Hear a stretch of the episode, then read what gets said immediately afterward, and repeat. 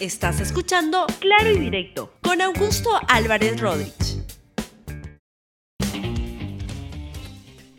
Bienvenidos a Claro y Directo, un programa de LR. La crisis de seguridad en Ecuador es muy grave y el día de ayer hemos visto imágenes y escenas terribles de lo que se ha sucedido. La pregunta es: ¿puede eso ocurrir en el Perú? Ya está ocurriendo en el Perú. Vamos a conversar justamente sobre ese tema con el exministro del Interior, Rubén Vargas, para que nos explique qué es lo que está pasando allá, pero principalmente con el foco de qué es lo que puede pasar o ya está pasando acá en el Perú. Antes que eso, como siempre de hace unos días en el programa, les recuerdo que hoy se cumplen 96 días de la situación de prófugo de Vladimir Cerrón, condenado por ladrón y ahora un tremendo aprovechado que se da la fuga y que es un tuitero loco Vea el tweet que puso justamente ayer cuando se enteró de la sentencia que se produjo en el caso de Kenji Fujimori. Dijo, la justicia en el Perú no guarda una lógica congruente con sus sentencias o la misma se determina por intereses políticos. Y claro, pone que Vladimir este Cerrón, condenado por supuesto colusión simple, tres años y medio de prisión efectiva.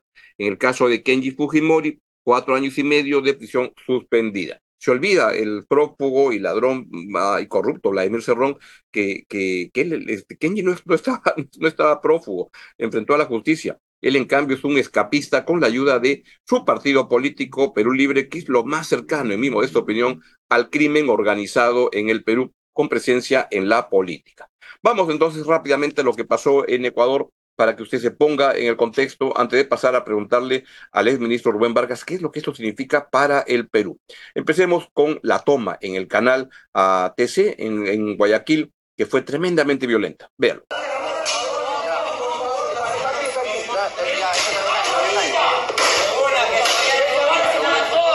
Que se vaya la policía, que se vaya la policía, que se vaya la policía.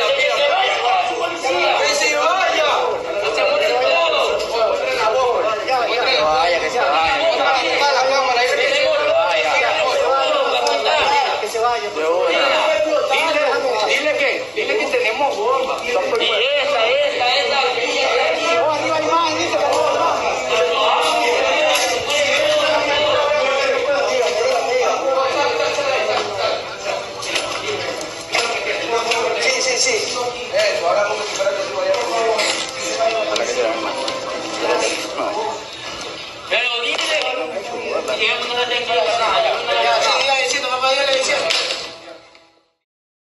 estas cosas en la casa de tu vecino, un vecino se pregunta, ¿y puede pasar en la mía? Claro que sí, y por eso la preocupación, y ayer el premier Alberto Tarola apareció con esta declaración. Viaje inmediato de los ministros de Defensa y del Interior a Tumbes para que en el terreno coordinen acciones de resguardo de nuestras fronteras en los puestos y pasos fronterizos. En segundo lugar, se va a declarar en emergencia toda la frontera norte del país, porque les recuerdo que en el mes de noviembre se emitió un estado de emergencia que ya está vigente y que cubre tanto a Tumbes como a Piura. Pero vamos a declarar la emergencia en los demás departamentos fronterizos que son Amazonas, Cajamarca y Loreto.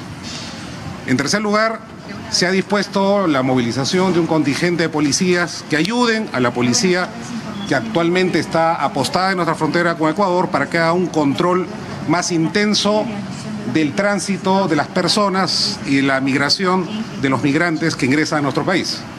Mañana, lo repito, los propios ministros van a tomar acciones directas para resguardar toda nuestra frontera y poner a y luego eso, en línea con lo que estaba anunciando el premier Otabla, el comunicado del Ministerio del Interior, donde se declara en emergencia toda la frontera norte. Está justamente el tuit. El ministro del Interior, Víctor Torres Falcón, ha dispuesto el envío inmediato de un contingente de la Dirección de Operaciones Especiales, la DIROES, para reforzar la seguridad en la frontera norte. Pero más impresionante es lo que la declaración que aparece ayer del jefe del Comando Conjunto de las Fuerzas Armadas de Ecuador, el almirante Jaime Vela Erazo, donde declara lo siguiente. Los sucesos de hoy son la muestra de que las acciones y decisiones emprendidas por el gobierno nacional afectan gravemente las estructuras criminales y como respuesta han desatado una ola de violencia para atemorizar a la población. Para ello han cometido actos sangrientos y sin precedentes en la historia de la nación, pero a pesar de su brutal maldad, este intento fracasará el señor presidente de la República, Daniel Novoa Asín, a través del decreto ejecutivo número 111, nos estableció una misión muy clara. A partir de este momento, todo grupo terrorista identificado en el mencionado decreto se ha convertido en un objetivo militar. El presente y el futuro de nuestra patria está en juego y ningún acto de terror nos hará claudicar. No vamos a retroceder ni a negociar. El bien, la justicia y el orden no pueden pedirle permiso ni agacharle la cabeza a terroristas. Y en línea con eso, ahí está el comunicado de, eh, la Fuerza Armada del Ecuador, donde dice, a partir de ahora, todo grupo terrorista es un objetivo militar. Así está la cosa. ¿Puede esto ocurrir en el Perú? Pues lo que me parece, y hace unos tiempos leí una, una, investigación, un reporte de una revista que se llama Inside Crime, un reporte que siempre lo, busco para estas cosas, y lo que decía es que hay cuatro condiciones que reflejan la gravedad de la crisis en Ecuador que son, en primer lugar, el ascenso de Ecuador como centro de tránsito internacional de cocaína. Segundo, un paisaje criminal atomizado. Tercero, existencia de organizaciones criminales extranjeras. Cuarto, un Estado no preparado para esta amenaza. Eso es lo que refleja la crisis de seguridad en el Perú. ¿Está ocurriendo eso en, el, en, el, en, Ecuador? ¿Ocurre eso en el Perú? Es la pregunta que justamente quiero conversar y que nos puede explicar el ex ministro del Interior, Rubén Vargas, a quien le doy la bienvenida. Rubén, gracias por estar en el programa. Augusto, muy buenos días. Gracias por la invitación. Sí, en efecto, planteas una pregunta capital, una pregunta muy importante si lo que está ocurriendo en Ecuador eh, puede replicarse acá en el Perú. Y lamento tener malas noticias. En realidad, ya está ocurriendo. no estamos en la posición de un país eh, que tiene que cerrar sus fronteras para protegerse de ese cáncer llamado crimen organizado que está poniendo en jaque a todo el Estado ecuatoriano. No.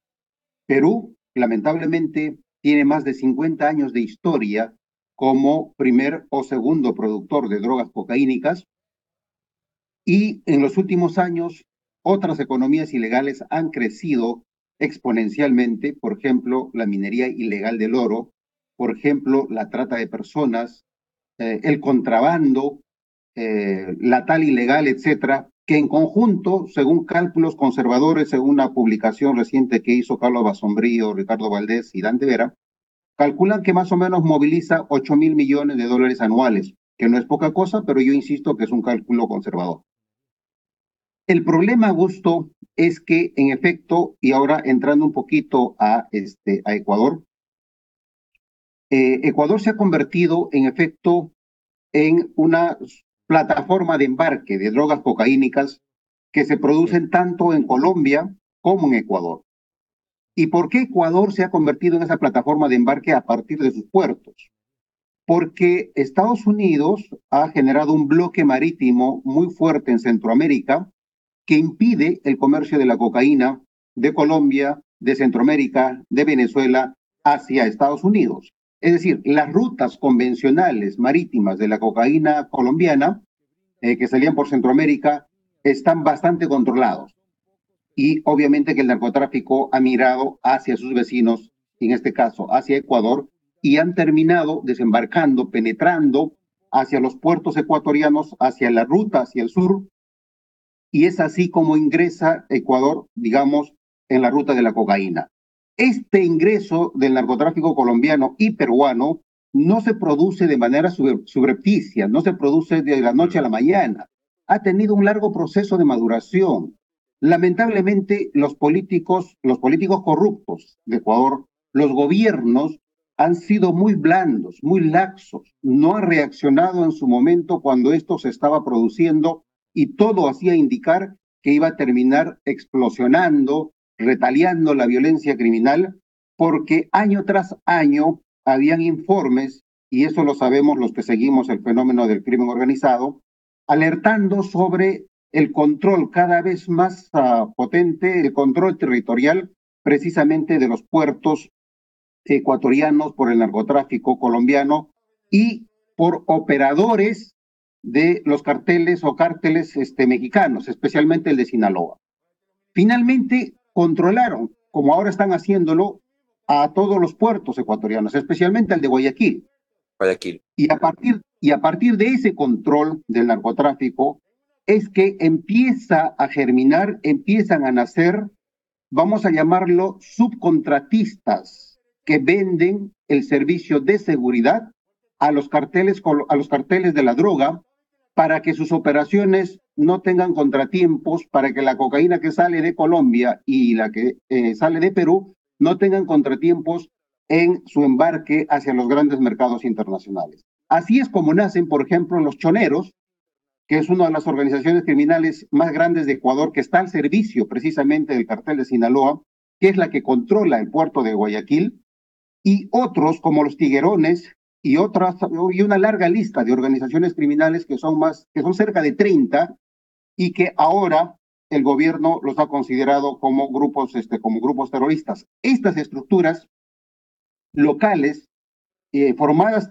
también digamos injertadas con organizaciones venezolanas y colombianas están disputándose territorios, rutas en este afán de convertirse en eslabones que brindan seguridad a los carteles de la droga.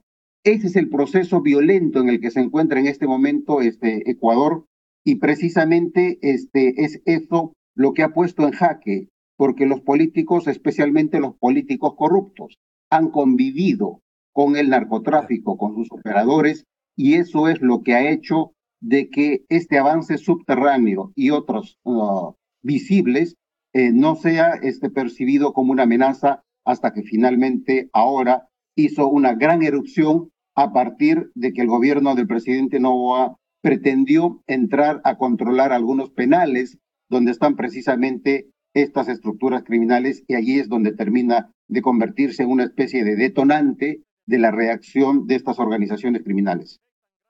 Rubén, es muy clara tu, tu explicación. Entonces, si entiendo bien, lo que está ocurriendo es que acá hay una, una guerra entre el mafias del crimen organizado que se pelean entre ellas por espacios territoriales. Y, y, lo que ocurre es que esto se ha convertido en otra guerra entre el Estado, el gobierno y estas mafias cuando el gobierno decide tomar cartas en el asunto. Es eso lo que está pasando y es una reacción de, de estas mafias. Y ahí te, ah, te pregunto también, en vinculado a eso, es esto explica por qué uno supone que las mafias buscan este, trabajar en la sombra, ¿no? Este, sin que las vean por la alcantarilla. Pero en algún momento, lo que cuando se les opone el poder político, salen a relucir y con toda la fantasía que viven, les dice, no te metas con nosotros como ha pasado en Colombia, como está pasando. Y eso explica por qué en el canal de televisión hay un momento en el cual uno de los encapuchados le dice, sale en la cámara y dice, no se metan con las mafias. Tú, Novoa, eres un tal por cual y no eres Bukele. Tú eres Novoa, no te metas con nosotros, porque están lanzando un mensaje de no, no, no, no, no, no avancen. Es así, es lo que están lanzando un mensaje de decir, acá el que corta el jamón es la mafia y entre nosotros nos peleamos y gobierno no te metas, y eso genera esta reacción tan fuerte ayer. Sí, totalmente, digamos. Diría de que estos subcontratistas, estas organizaciones intermedias, estos operadores del narcotráfico, son los que están en las calles, son los que están asesinando, son los que están realizando estos actos de amedrentamiento, estos actos, eh, digamos, de poder fáctico brutal, son los oh, operadores, son eslabones de los carteles de la droga. Por supuesto que los que manejan el negocio están en México, están en Centroamérica o están en algún paraíso fiscal. Ah, en Ecuador están, digamos, disputándose territorialmente, en efecto, estas estructuras criminales que todavía no terminan de reacomodarse eh, para que haya alguien en la cúspide que ponga sus propias reglas de juego de acuerdo a la lógica del AMPA, de acuerdo a la lógica del crimen organizado. Lamentablemente, este, Augusto, en Ecuador, el crimen organizado entró, eh, como dije, eh, por la puerta grande y los políticos, insisto, no le prestaron la debida atención por desidia o por complicidad.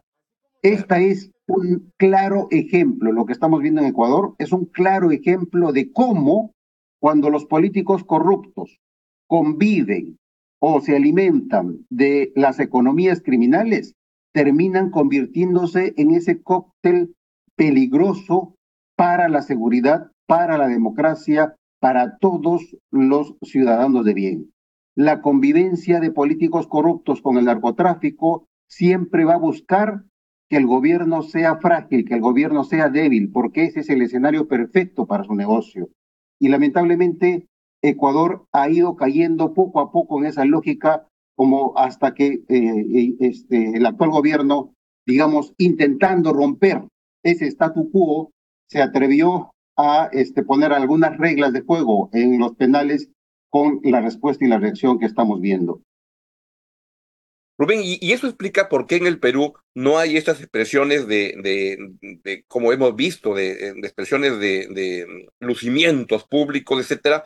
Y te pregunto si eso ocurre del, narcotráfico, del crimen organizado, es este lo más cercano que vi fue esta demostración de esas 60, 80 Hilux blanquitas que iban desfilando desde, no en las protestas del año pasado, en enero, pero no se pelean con los políticos porque, y te pregunto, porque el poder político es muy comodón con el, con el crimen organizado. Yo no reconozco acá políticos que estén con la bandera de la lucha contra el crimen organizado. Ninguno, la verdad, no, no, no, muy poquitos. No sé a quién le escucho con discurso de eso, a, a, Carlos Álvarez. Después, políticos o que aspiren a ser políticos, no veo el poder político en el Perú, los gobiernos, parecería que en el tema del crimen organizado no es un tema en el que quieren entrar.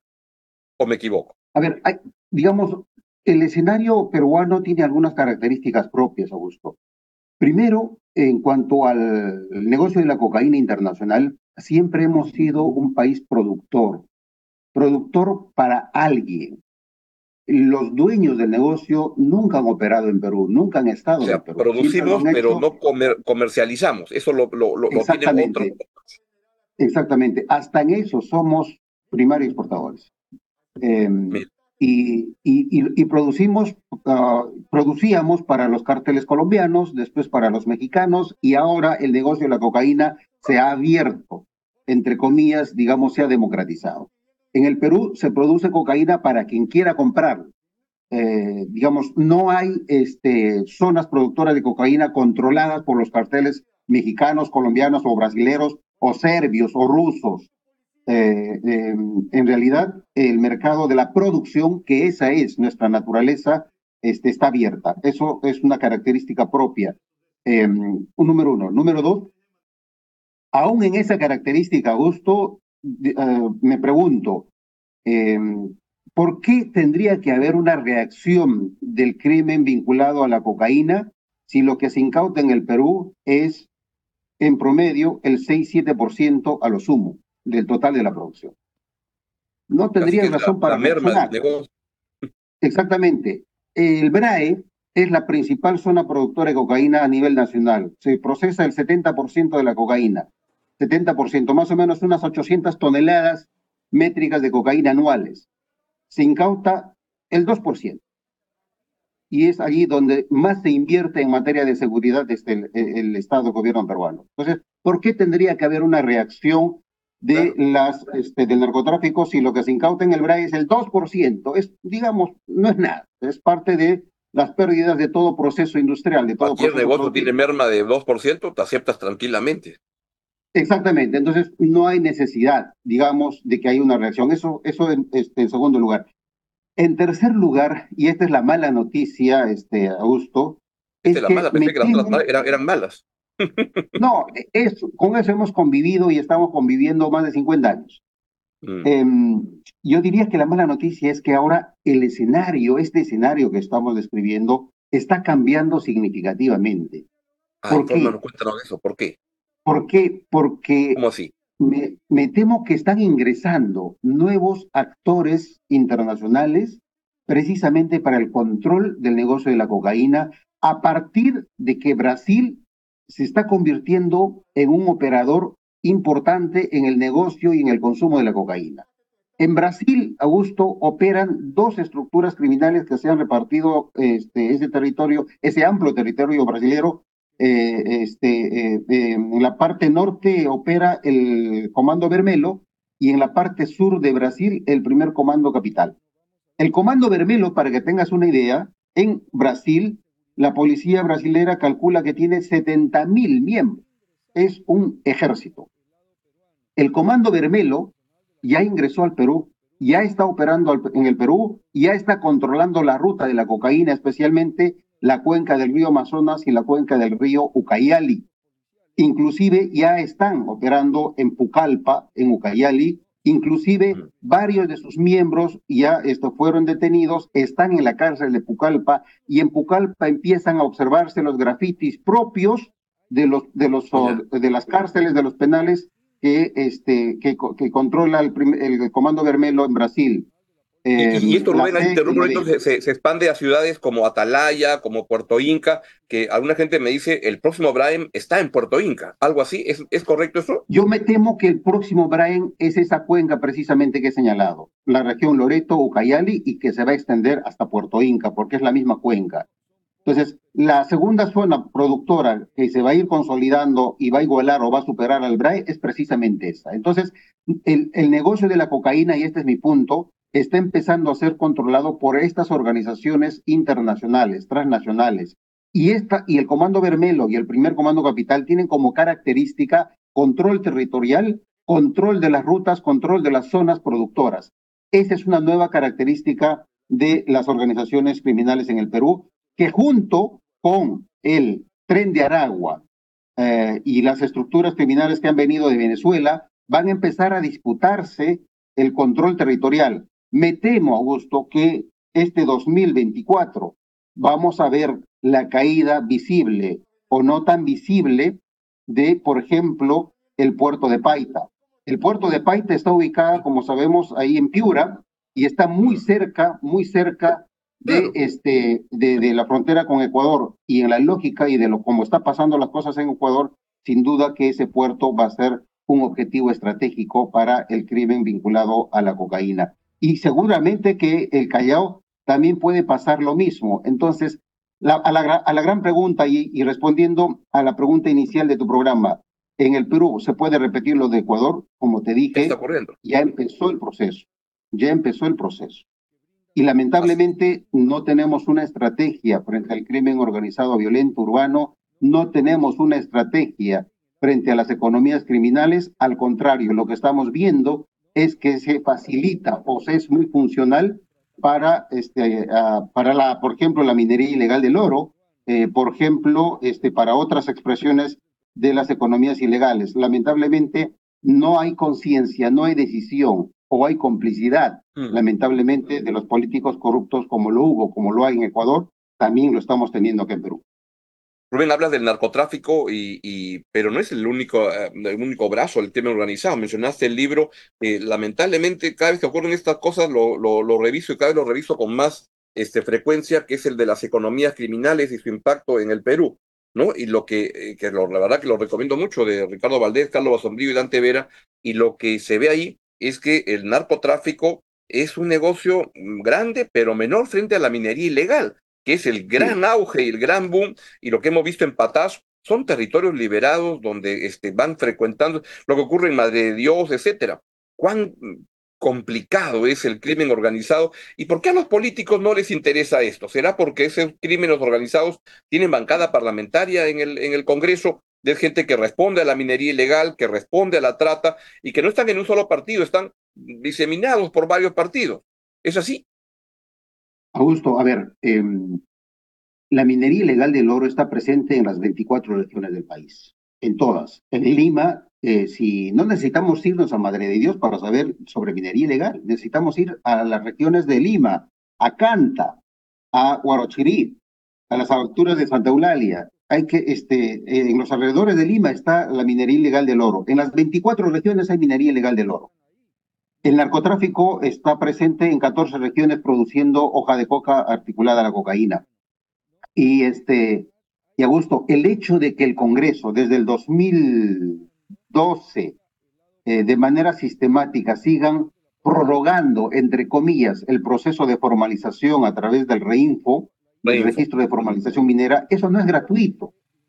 Eso no es gratuito, es darle un statu quo, algo así como una especie de licencia para que siga operando la minería ilegal. Eso, insisto, no es gratuito. Eso es una de las formas claras de la relación de eh, economía criminal. Para que la gente entienda, es un documento que te dicen que te estás formalizando. Entonces, si me ampayan con oro ilegal y todo, digo, no, no, yo tengo acá mi, mi, mi, reinfo, ah, deja de pasar nomás. Ya me voy a formalizar un día.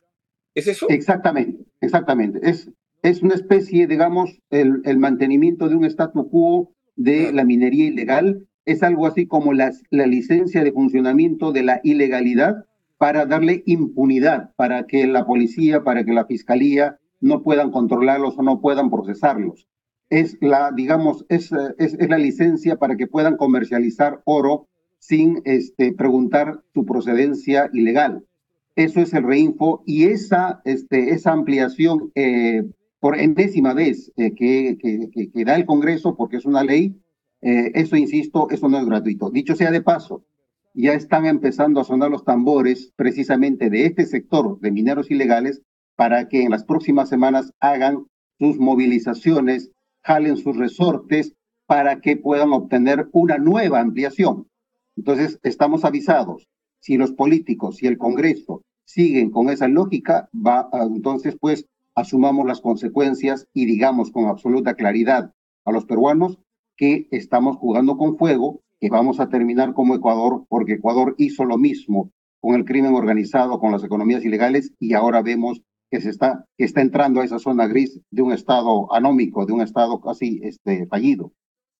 Ahora, eso tiene nombre propio. Hay congresistas que son los que proponen los proyectos de renovación y que, y que son los que se ve, es evidente que están vinculados.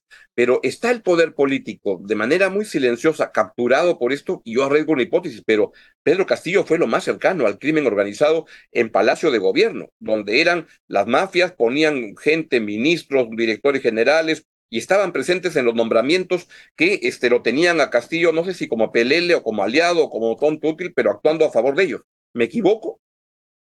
No, para nada. Augusto, eh, digamos, Pedro Castillo no fue un tonto útil, no fue un pelele, no fue la marioneta, fue la cara visible de las economías ilegales en el Perú. Pedro Castillo abrió las puertas del Palacio de Gobierno a esas economías criminales y los convirtió en actores políticos, los, los, los legitimó, los legitimó y por supuesto empezó a gobernar con ellos. Pedro Castillo le tendió alfombra roja y le abrió las puertas de su gobierno. Pedro Castillo abrió las puertas del Ministerio de Energía y Minas y de otros sectores importantes del aparato estatal precisamente a los operadores de esas economías criminales. La verdad que Pedro Castillo fue un punto de lo más siniestro, de lo más cancerígeno, que felizmente este, tuvo una salida este, eh, rápida.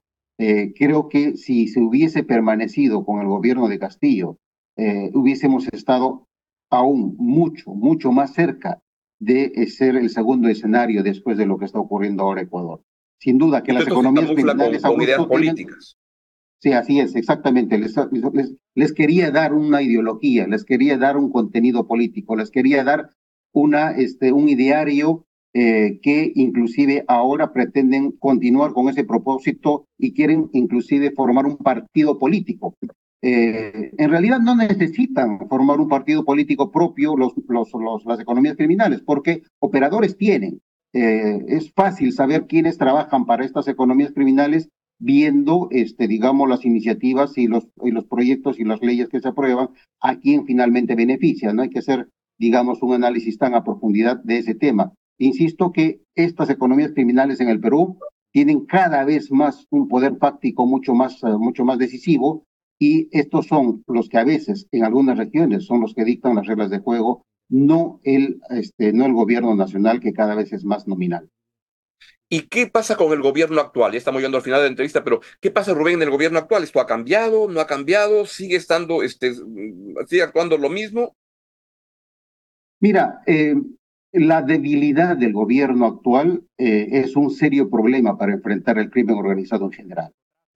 La, digamos, la falta de una brújula, la falta de, una, de un objetivo o, del gobierno frente al crimen organizado lo convierte en un problema para enfrentar esta, esta, esta, ah, esta, esta difícil situación de inseguridad. El gobierno no ha podido decirnos cuál es su estrategia para enfrentar a estas estructuras criminales que tienen naturalezas distintas. Hemos hablado del crimen este, organizado violento, del crimen urbano, del crimen predatorio, que tiene una estructura, una naturaleza propia, eh, que, tiene, que, se tiene que enfrentar con una estrategia, por supuesto, este, específica. Pero las economías criminales tienen también una lógica que necesitan una estrategia también propia, una estrategia integral. ¿Por qué? Porque las economías criminales, para que puedan desarrollarse, convocan a mucha mano de obra, especialmente rural. Entre la, entre la minería ilegal y el narcotráfico, dan empleo, entre comillas, dan trabajo por lo menos a un, a un millón y medio de peruanos.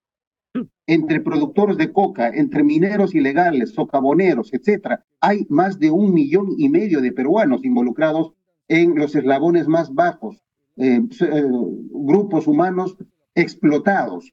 Eh, y sobre ellos, por supuesto, se construye todo este imperio criminal. Ahí necesitamos trabajar con, insisto, estrategias más integrales, distintas a, estas ah, organizaciones ah, urbanas predatorias. Pero, ¿qué hay de eso con este gobierno? No hay absolutamente nada. Entonces, digamos, esa miopía, esta, esta falta de, liderazgo, esa fragilidad, es que los, lo convierte en, digamos, en, en un peligro eh, para el país, para la democracia, para nuestra seguridad.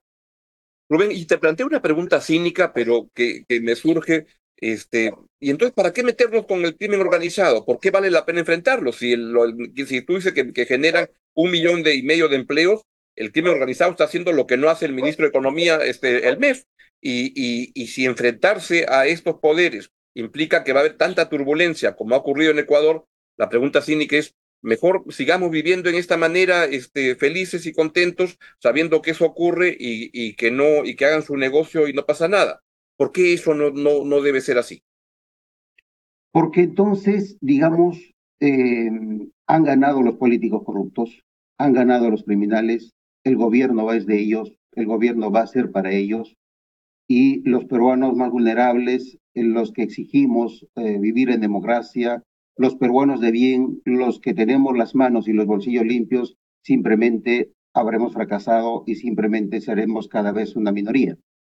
Eh, creo que es necesario rescatar al gobierno, al Estado y enfrentar a estas economías criminales, aun cuando en muchos sectores se conviertan en la única oportunidad de trabajo. A eso me refiero con estrategias integrales.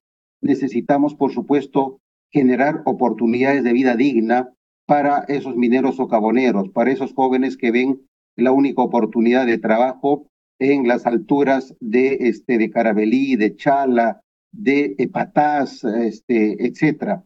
Necesitamos llevar oportunidades de trabajo dignas ahí a los cocaleros ilegales, etcétera. Es decir, necesitamos hablar en serio de cómo enfrentamos a estas economías ilegales, no solamente con el componente coercitivo, no solamente con el componente policial. Es esto, un componente. Necesitamos estrategias integrales. Pero para eso, por supuesto, también necesitamos, digamos, abrir un debate para convocar a la cooperación internacional que cada vez lamentablemente está dejándonos solos. El problema de la cocaína lo generan principalmente los grandes mercados de consumo, Estados Unidos, Europa, este, Brasil.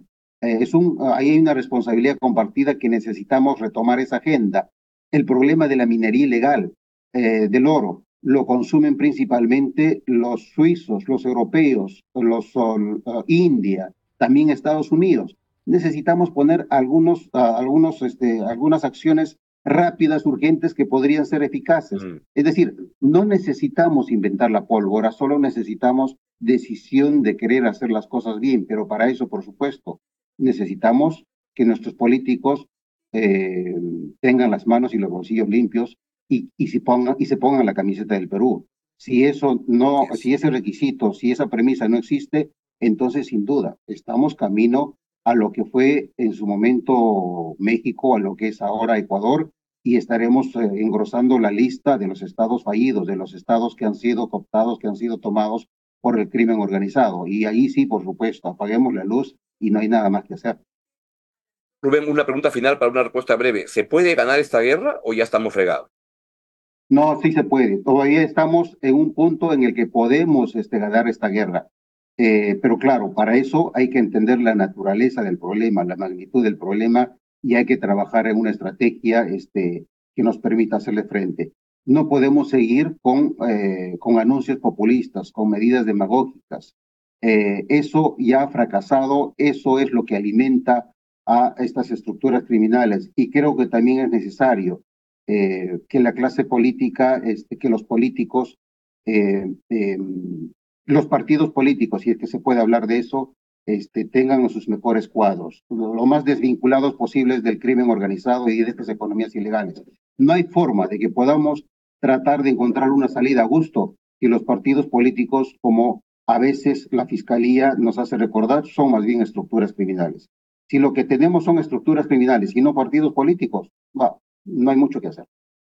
Totalmente. Quiero agradecer mucho a Rubén Vargas, el ministro del, Interior y experto en temas de seguridad, que, eh, que, nos haya permitido ilustrarnos con su información y opinión valiosa sobre un tema que es profundamente grave en el país. Muchas gracias, Rubén. Un gran abrazo. Encantado, gusto. Gracias nuevamente por la invitación.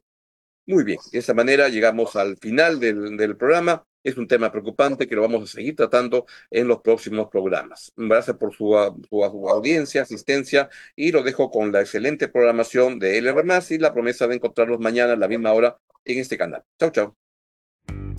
Gracias por escuchar Claro y Directo con Augusto Álvarez Rodríguez. Suscríbete para que disfrutes más contenidos.